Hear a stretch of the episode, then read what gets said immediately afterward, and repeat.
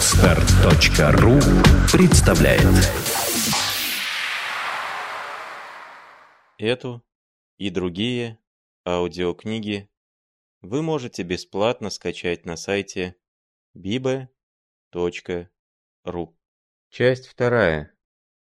Окончание журнала Печорина. Глава вторая. Княжна Мэри. 11 мая.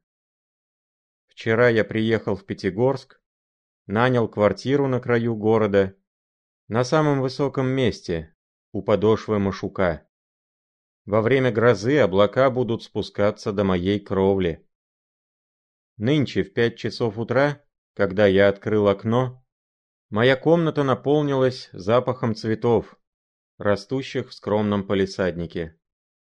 Ветки цветущих черешин смотрят мне в окна, и ветер иногда усыпает мой письменный стол их белыми лепестками.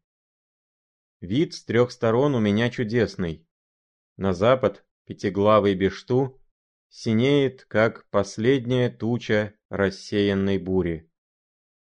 На север поднимается Машук, как мохнатая персидская шапка, и закрывает всю эту часть небосклона.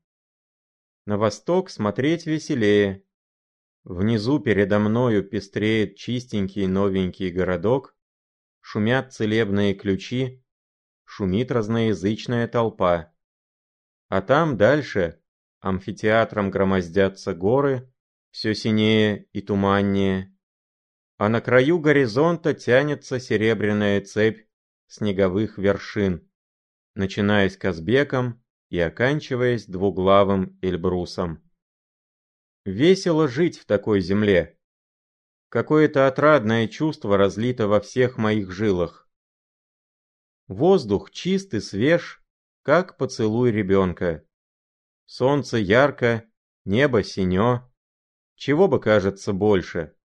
Зачем тут страсти, желания, сожаления, сожаления? Однако пора. Пойду к Елисаветинскому источнику. Там, говорят, утром собирается все водяное общество.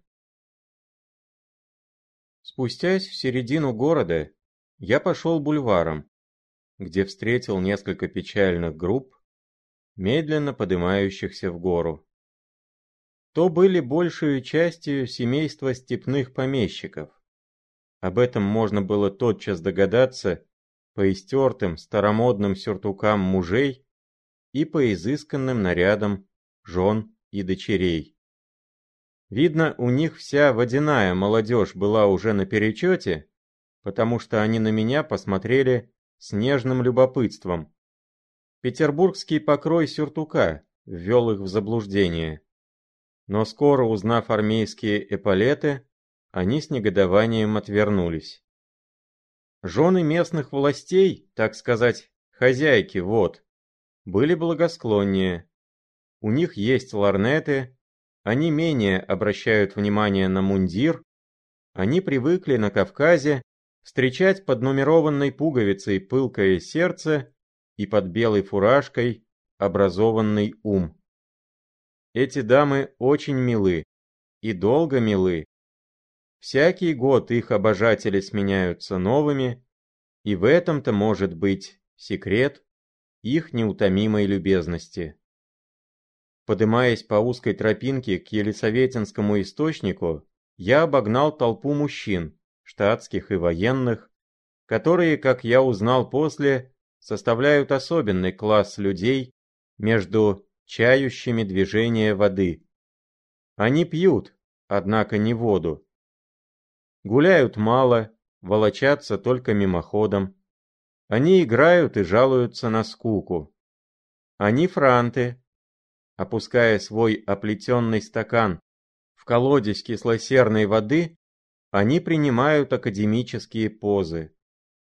Штатские носят светло-голубые галстуки, военные выпускают из-за воротника брызжи. Они исповедуют глубокое презрение к провинциальным домам и вздыхают о столичных аристократических гостинах, куда их не пускают. Наконец, вот и колодец. На площадке близ него построен домик с красной кровлею над ванной, а подальше галерея, где гуляют во время дождя. Несколько раненых офицеров сидели на лавке, подобрав костыли. Бледные, грустные. Несколько дам скорыми шагами ходили взад и вперед по площадке, ожидая действия вод. Между ними были два-три хорошеньких личика. Под виноградными аллеями, покрывающими скат Машука, мелькали порою пестрые шляпки любительниц уединения вдвоем. Потому что всегда возле такой шляпки я замечал или военную фуражку, или безобразную круглую шляпу. На крутой скале, где построен павильон, называемый Эоловой арфой, торчали любители видов и наводили телескоп на Эльбрус. Между ними были два гувернера с своими воспитанниками, приехавшими лечиться от золотухи. Я остановился, запыхавшись на краю горы, и, прислонясь к углу домика, стал рассматривать живописную окрестность. Как вдруг слышу за собой знакомый голос. «Печорин, давно ли здесь?» Оборачиваюсь, Грушницкий. Мы обнялись. Я познакомился с ним в действующем отряде. Он был ранен пулей в ногу и поехал на воды с неделю прежде меня. Грушницкий – юнкер. Он только год в службе, носит по особенному роду фронтовства толстую солдатскую шинель. У него георгиевский солдатский крестик. Он хорошо сложен, смугл и черноволос. Ему на вид можно дать 25 лет, хотя ему едва ли 21 год. Он закидывает голову назад, когда говорит, и поминутно крутит усы левой рукой, ибо правою опирается на костыль. Говорит он скоро и вычурно. Он из тех людей, которые на все случаи жизни имеют готовые пышные фразы, которых просто прекрасное не трогает, и которые важно драпируются в необыкновенные чувства, возвышенные страсти и исключительные страдания. Производить эффект их наслаждения. Они нравятся романтическим провинциалкам до безумия. Под старость они делаются либо мирными помещиками, либо пьяницами, иногда тем и другим. В их душе часто много добрых свойств, но не на грош поэзии. Грушницкого страсть была декламировать. Он закидывал вас словами, как скоро разговор выходил из круга обыкновенных понятий. Спорить с ним я никогда не мог. Он не отвечает на ваши возражения, он вас не слушает. Только что вы остановитесь, он начинает длинную тираду, по-видимому, имеющую какую-то связь с тем, что вы сказали, но которая в самом деле есть только продолжение его собственной речи. Он довольно остер, эпиграммы его часто забавны, но никогда не бывают метки и злы. Он никого не убьет одним словом. Он не знает людей и их слабых струн, потому что занимался целую жизнь одним собою. Его цель – сделаться героем романа. Он так часто старался уверить других в том, что он – существо, не созданное для мира, обреченное каким-то тайным страданием, что он сам почти в этом уверился. Оттого-то он так гордо носит свою толстую солдатскую шинель. Я его понял, и он за это меня не любит хотя мы наружно в самых дружеских отношениях. Грушницкий слывет отличным храбрецом. Я его видел в деле. Он махает шашкой, кричит и бросается вперед, зажмуря глаза. Это что-то не русская храбрость. Я его также не люблю. Я чувствую, что мы когда-нибудь с ним столкнемся на узкой дороге, и одному из нас не сдобровать. Приезд его на Кавказ – также следствие его романтического фанатизма. Я уверен, что накануне отъезда из отцовской деревни он говорил с мрачным видом какой-нибудь хорошенькой соседки, что он едет не так просто служить, но что ищет смерти, потому что Тут он верно закрыл глаза рукою и продолжал так. «Нет, вы или ты этого не должны знать. Ваша чистая душа содрогнется. Да и к чему? Что я для вас? Поймете ли вы меня?» И так далее. Он мне сам говорил, что причина, побудившая его вступить в К полк, останется вечную тайною между им и небесами. Впрочем, в те минуты, когда сбрасывает трагическую мантию, Грушницкий довольно мил и забавен. Мне любопытно видеть его с женщинами. Тут-то он, я думаю, старается. Мы встретились старыми приятелями. Я начал его расспрашивать об образе жизни на водах и о примечательных лицах. «Мы ведем жизнь довольно прозаическую», — сказал он, вздохнув. «Пьющие утром воду вялы, как все больные, а пьющие вино по вечеру несносны, как все здоровые. Женские общества есть, только от них небольшое утешение. Они играют в вист, одеваются дурно и ужасно говорят по-французски. Нынешний год из Москвы Одна только княгиня Лиговская с дочерью. Но я с ними не знаком. Моя солдатская шинель, как печать отвержения. Участие, которое она возбуждает, тяжело, как милостыня. В эту минуту прошли к колодцу мимо нас две дамы. Одна пожилая, другая молоденькая, стройная. Их лиц за шляпками я не разглядел но они одеты были по строгим правилам лучшего вкуса. Ничего лишнего. На второй было закрытое платье серо-жемчужного цвета. Легкая шелковая косынка велась вокруг ее гибкой шеи. Ботинки красновато-бурого цвета стягивали у щиколотки ее сухощавую ножку так мило, что даже непосвященный в таинство красоты непременно бы ахнул, хотя от удивления. Ее легкая, но благородная походка имела в себе что-то девственное, ускользающее от определения, но понятное взору. Когда она прошла мимо нас, от нее повеяло тем неизъяснимым ароматом, которым дышит иногда записка милой женщины. «Вот княгиня Леговская», — сказал Грушницкий. «И с нею дочь ее, Мэри, как она ее называет на английский манер. Они здесь только три дня. Однако ты уж знаешь ее имя?» «Да, я случайно слышал», — отвечал он, покраснев. «Признаюсь, я не желаю с ними познакомиться. Эта гордая знать смотрит на нас, армейцев, как на диких. И какое им дело, есть ли ум под нумерованной фуражкой и сердце под толстой шинелью? «Бедная шинель», — сказал я, усмехаясь. «А кто этот господин, который к ним подходит и так услужливо подает им стакан?» «О, это московский франт, Раевич. Он игрок, это видно тотчас по золотой огромной цепи, которая извивается по его голубому жилету. А что за толстая трость, точно у Робинзона Круза. Да и борода, кстати.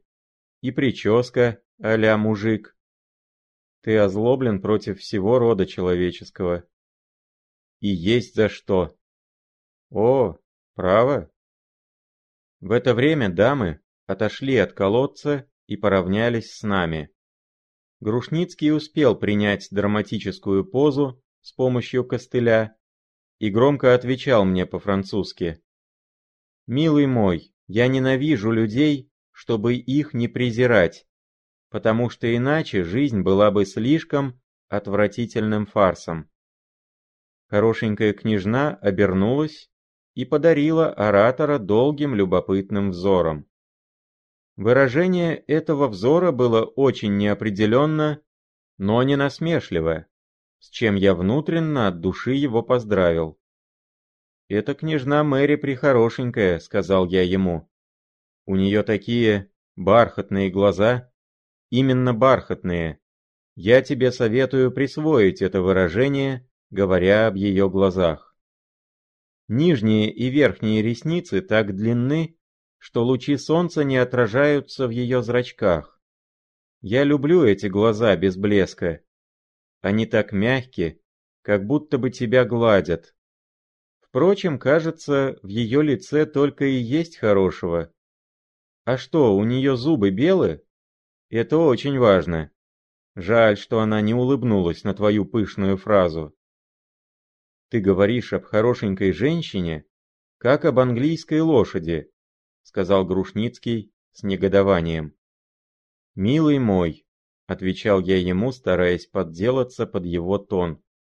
«Я презираю женщин, чтобы не любить их, потому что иначе жизнь была бы слишком нелепой мелодрамой». Я повернулся и пошел от него прочь. С полчаса гулял я по виноградным аллеям, по известчатым скалам и висящим между них кустарникам. Становилось жарко, и я поспешил домой.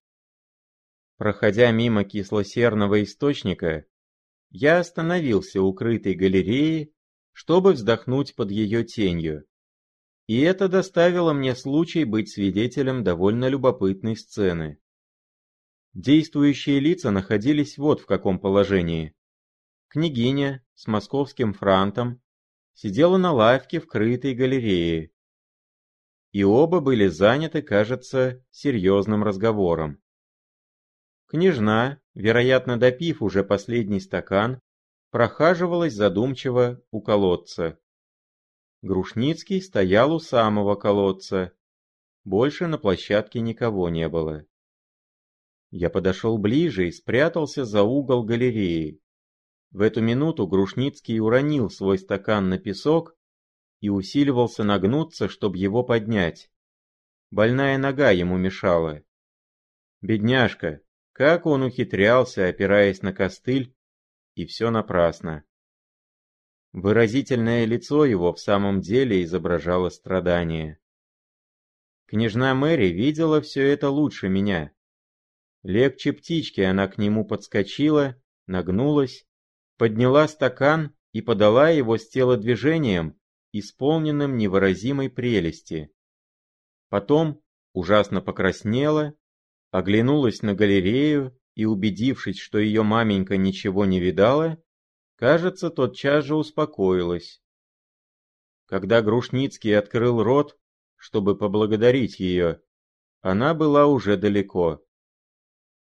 Через минуту она вышла из галереи с матерью и франтом но, проходя мимо Грушницкого, приняла вид такой чинный и важный, даже не обернулась, даже не заметила его страстного взгляда, которым он долго ее провожал, пока, спустившись с горы, она не скрылась за липками бульвара. Но вот ее шляпка мелькнула через улицу, она вбежала в ворота одного из лучших домов Пятигорска. За нею прошла княгиня и у ворот раскланялась с Раевичем. Только тогда бедный страстный юнкер заметил мое присутствие. «Ты видел?» — сказал он, крепко пожимая мне руку. «Это просто ангел». «От чего?» — спросил я с видом чистейшего простодушия. «Разве ты не видал?» «Нет, видел. Она подняла твой стакан. Если б был тут сторож, то он сделал бы то же самое. И еще поспешнее, надеясь получить наводку. Впрочем, очень понятно, что ей стало тебя жалко. Ты сделал такую ужасную гримасу, когда ступил на простреленную ногу. И ты не был нисколько тронут? глядя на нее в эту минуту, когда душа сияла на лице ее? Нет. Я лгал, но мне хотелось его побесить. У меня врожденная страсть противоречить.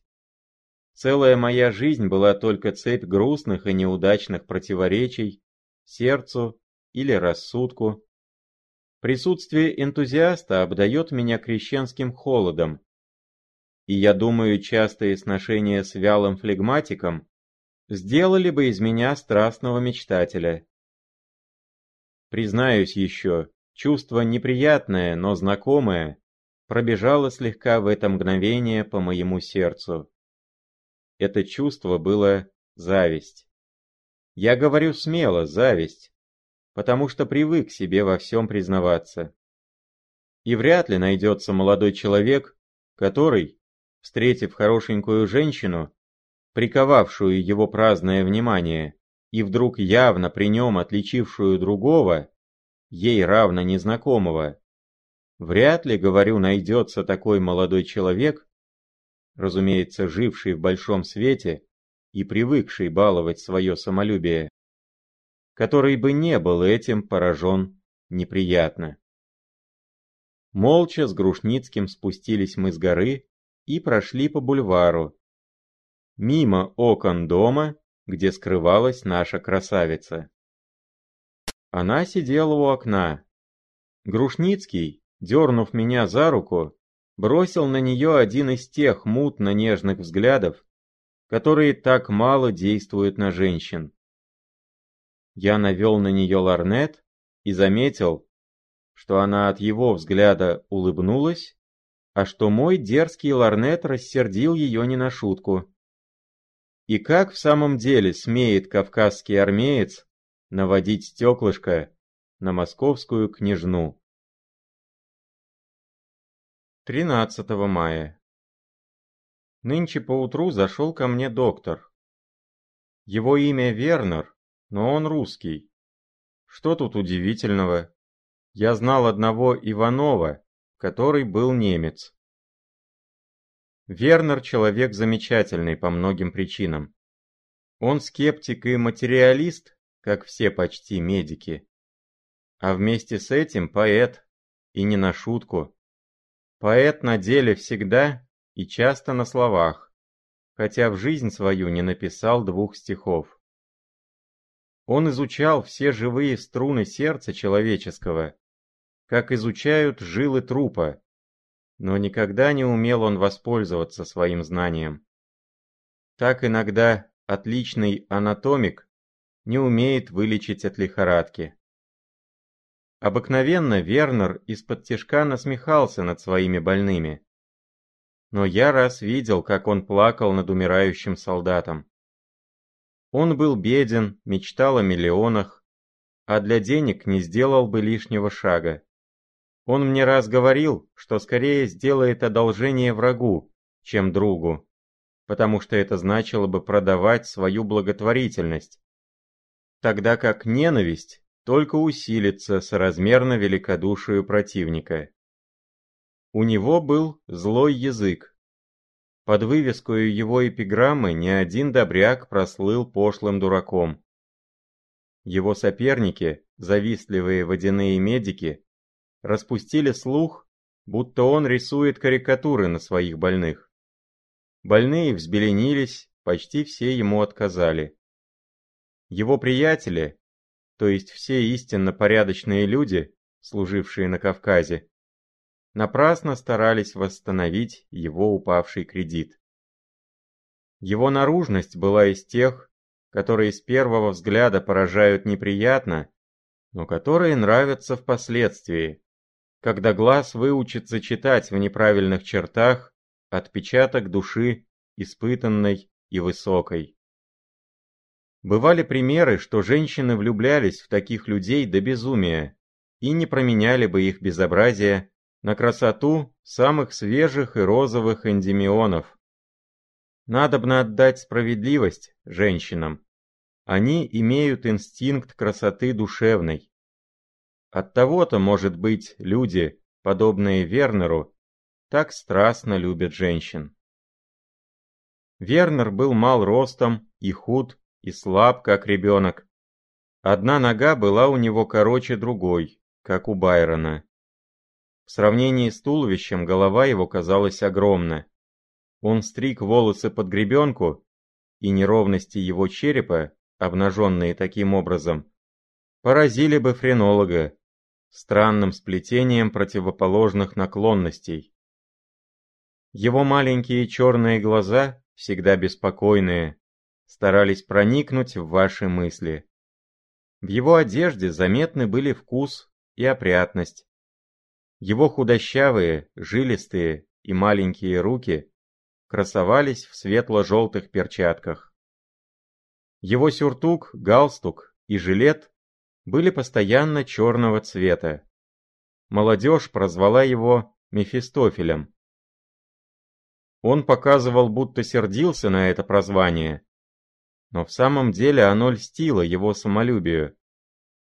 Мы друг друга скоро поняли и сделались приятелями, потому что я к дружбе не способен. Из двух друзей всегда один раб другого, хотя часто ни один из них в этом себе не признается. Рабом я быть не могу, а повелевать в этом случае труд утомительный потому что надо вместе с этим и обманывать. Да притом, у меня есть лакеи и деньги. Вот как мы сделались приятелями. Я встретил Вернера в С, среди многочисленного и шумного круга молодежи.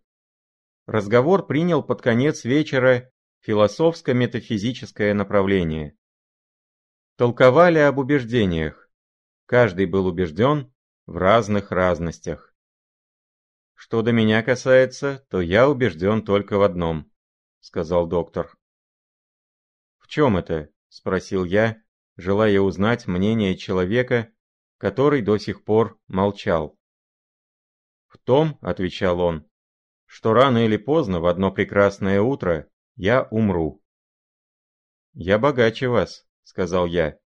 «У меня, кроме этого, есть еще убеждение. Именно то, что я в один пригадкий вечер имел несчастье родиться. Все нашли, что мы говорим вздор, а право, из них никто ничего умнее этого не сказал. С этой минуты мы отличили в толпе друг друга.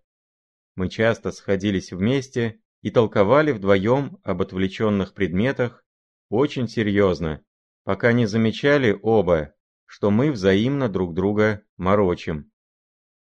Тогда, посмотрев значительно друг другу в глаза, как делали римские авгуры, по словам Цицерона, мы начинали хохотать и, нахохотавшись, расходились, довольные своим вечером.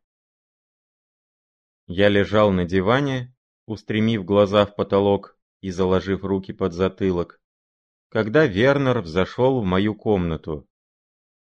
Он сел в кресло, поставил трость в угол, зевнул и объявил, что на дворе становится жарко.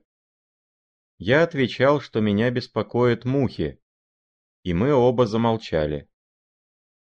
«Заметьте, любезный доктор», — сказал я, — «что без дураков было бы на свете очень скучно. Посмотрите, вот нас двое умных людей. Мы знаем заранее, что обо всем можно спорить до бесконечности. И потому не спорим. Мы знаем почти все сокровенные мысли друг друга. Одно слово – для нас целая история. Видим зерно каждого нашего чувства сквозь тройную оболочку. Печальное нам смешно, смешное грустно. А вообще, по правде, мы ко всему довольно равнодушны, кроме самих себя. Итак, Размена чувств и мыслей между нами не может быть. Мы знаем один о другом все, что хотим знать, и знать больше не хотим. Остается одно средство – рассказывать новости. Скажите же мне какую-нибудь новость. Утомленный долгою речью, я закрыл глаза и зевнул. Он отвечал, подумавши. В вашей галиматье, однако ж, есть идея. Две, отвечал я. Скажите мне одну, я вам скажу другую. Хорошо, начинайте, сказал я, продолжая рассматривать потолок и внутренно улыбаясь. Вам хочется знать какие-нибудь подробности насчет кого-нибудь из приехавших на воды. И я уж догадываюсь, о ком вы это заботитесь. Потому что об вас там уже спрашивали. Доктор, решительно нам нельзя разговаривать. Мы читаем в душе друг у друга. Теперь другая. Другая идея вот. Мне хотелось вас заставить рассказать что-нибудь. Во-первых, потому что слушать менее утомительно. Во-вторых, нельзя проговориться. В-третьих, можно узнать чужую тайну. В-четвертых, потому что такие умные люди, как вы, лучше любят слушателей, чем рассказчиков. Теперь к делу. Что вам сказала княгиня Леговская обо мне?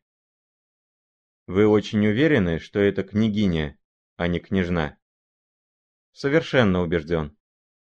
Почему? Потому что княжна спрашивала об Грушницком. У вас большой дар соображения. Княжна сказала, что она уверена, что этот молодой человек в солдатской шинели разжалован в солдаты за дуэль. Надеюсь, вы ее оставили в этом приятном заблуждении? Разумеется. Завязка есть, закричал я в восхищении. Об развязке этой комедии мы похлопочем. Явно судьба заботится о том, чтобы мне не было скучно. «Я предчувствую», — сказал доктор, — «что бедный Грушницкий будет вашей жертвой». «Дальше, доктор». Княгиня сказала, что ваше лицо ей знакомо. Я ей заметил, что верно, она вас встречала в Петербурге. Где-нибудь в свете. Я сказал ваше имя. Оно было ей известно. Кажется, ваша история там наделала много шума. Княгиня стала рассказывать о ваших похождениях, прибавляя, вероятно, к светским сплетням свои замечания. Дочка слушала с любопытством. В ее воображении вы сделались героем романа в новом вкусе. Я не противоречил княгине, хотя знал, что она говорит вздор. «Достойный друг», — сказал я, протянув ему руку. Доктор пожал ее с чувством и продолжал.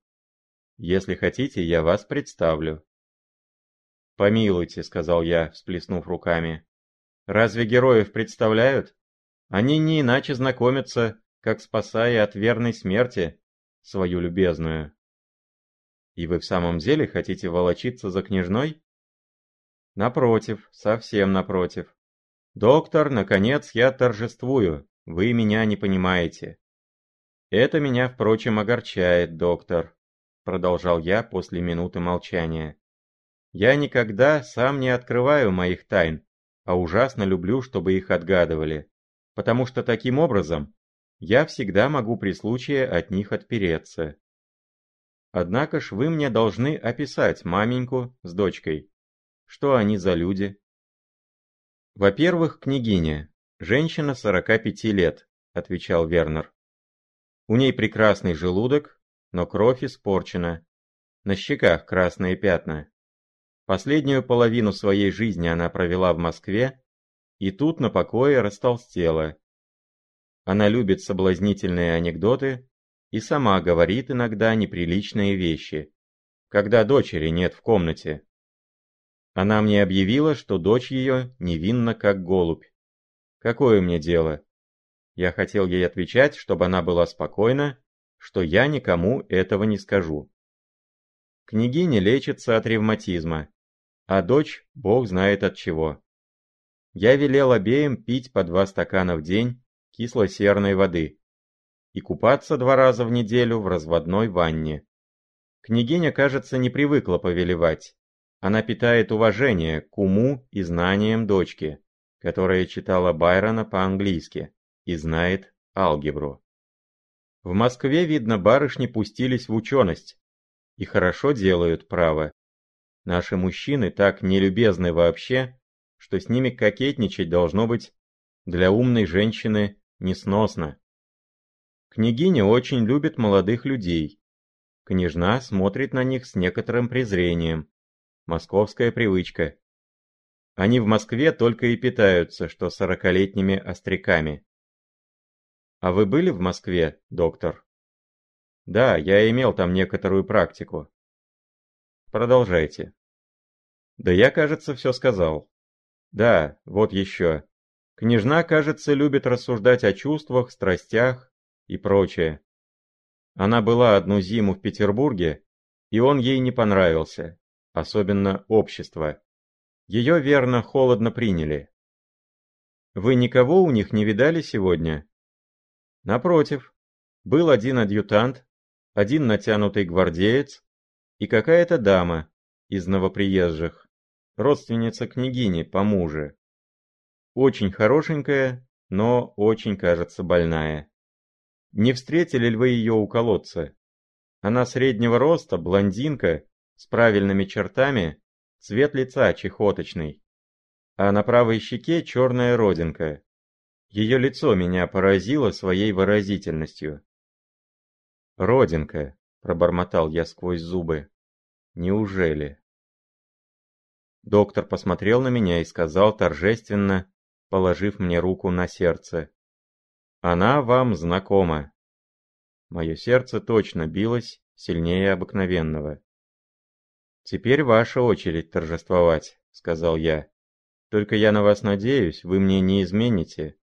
Я ее не видал еще, но уверен, узнаю в вашем портрете одну женщину, которую любил в старину.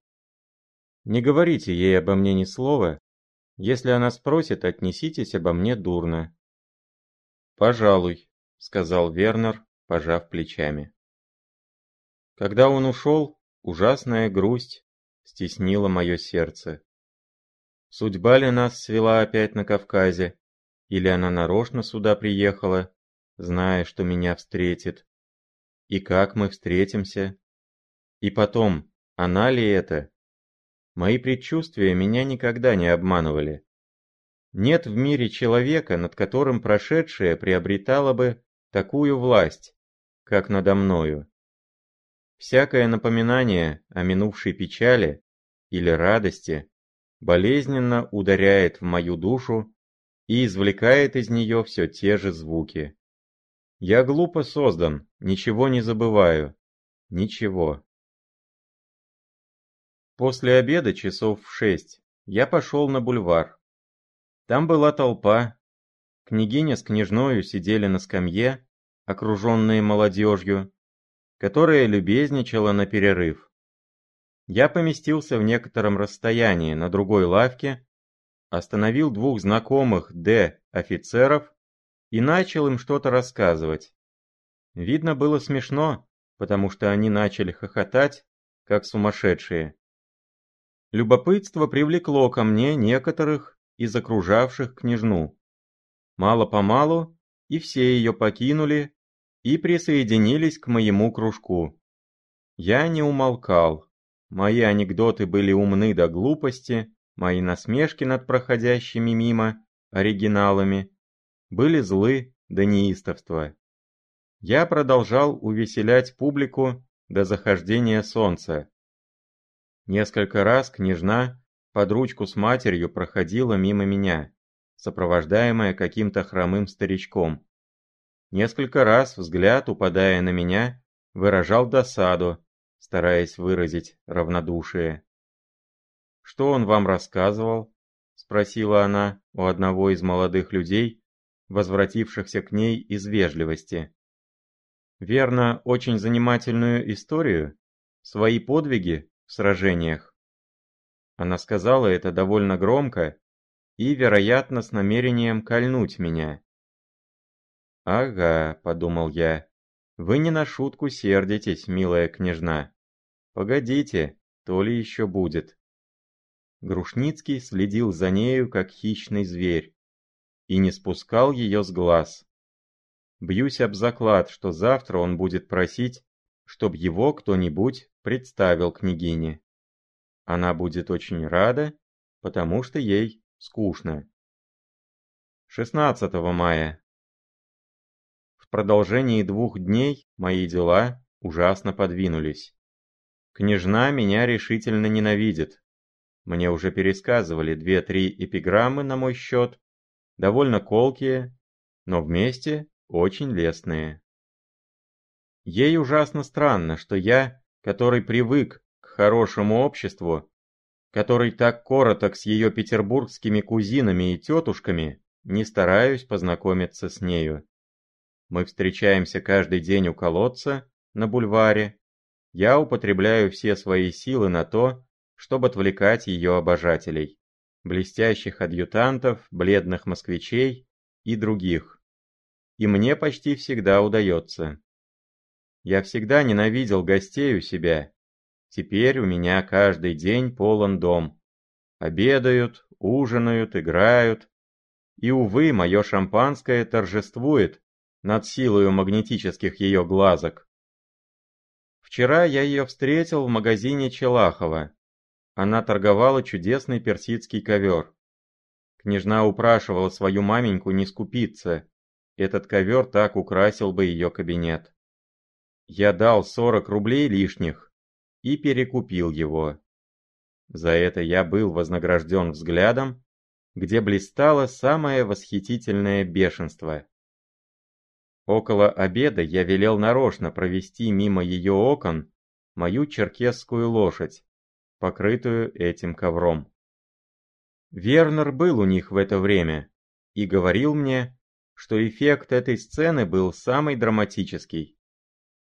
Княжна хочет проповедовать против меня ополчение. Я даже заметил, что уж два адъютанта при ней со мною очень сухо кланяются. Однако всякий день у меня обедают. Грушницкий принял таинственный вид. Ходит, закинув руки за спину, и никого не узнает. Нога его вдруг выздоровела, он едва хромает. Он нашел случай вступить в разговор с княгиней и сказать какой-то комплимент княжне. Она, видно, не очень разборчива, ибо с тех пор отвечает на его поклон самой милой улыбкою. «Ты решительно не хочешь познакомиться с Лиговскими?» — сказал он мне вчера. «Решительно». «Помилуй, самый приятный дом на водах. Все здешнее лучшее общество «Мой друг, мне и не здешнее ужасно надоело. А ты у них бываешь?» «Нет еще. Я говорил раза два с княжной. И более. Но знаешь, как-то напрашиваться в дом неловко, хотя здесь это и водится. Другое дело, если бы я носил эполеты. Помилуй. Да это ты гораздо интереснее. Ты просто не умеешь пользоваться своим выгодным положением. Да солдатская шинель в глазах всякой чувствительной барышни тебя делает героем и страдальцем. Грушницкий самодовольно улыбнулся. «Какой вздор!» — сказал он. «Я уверен», — продолжал я, — «что княжна в тебя уж влюблена». Он покраснел до ушей и надулся. «О, самолюбие! Ты — рычаг, которым Архимед хотел приподнять земной шар. «У тебя все шутки», — сказал он, показывая, будто сердится. «Во-первых, она меня еще так мало знает. Женщины любят только тех, которых не знают. Да я вовсе не имею претензии ей нравиться.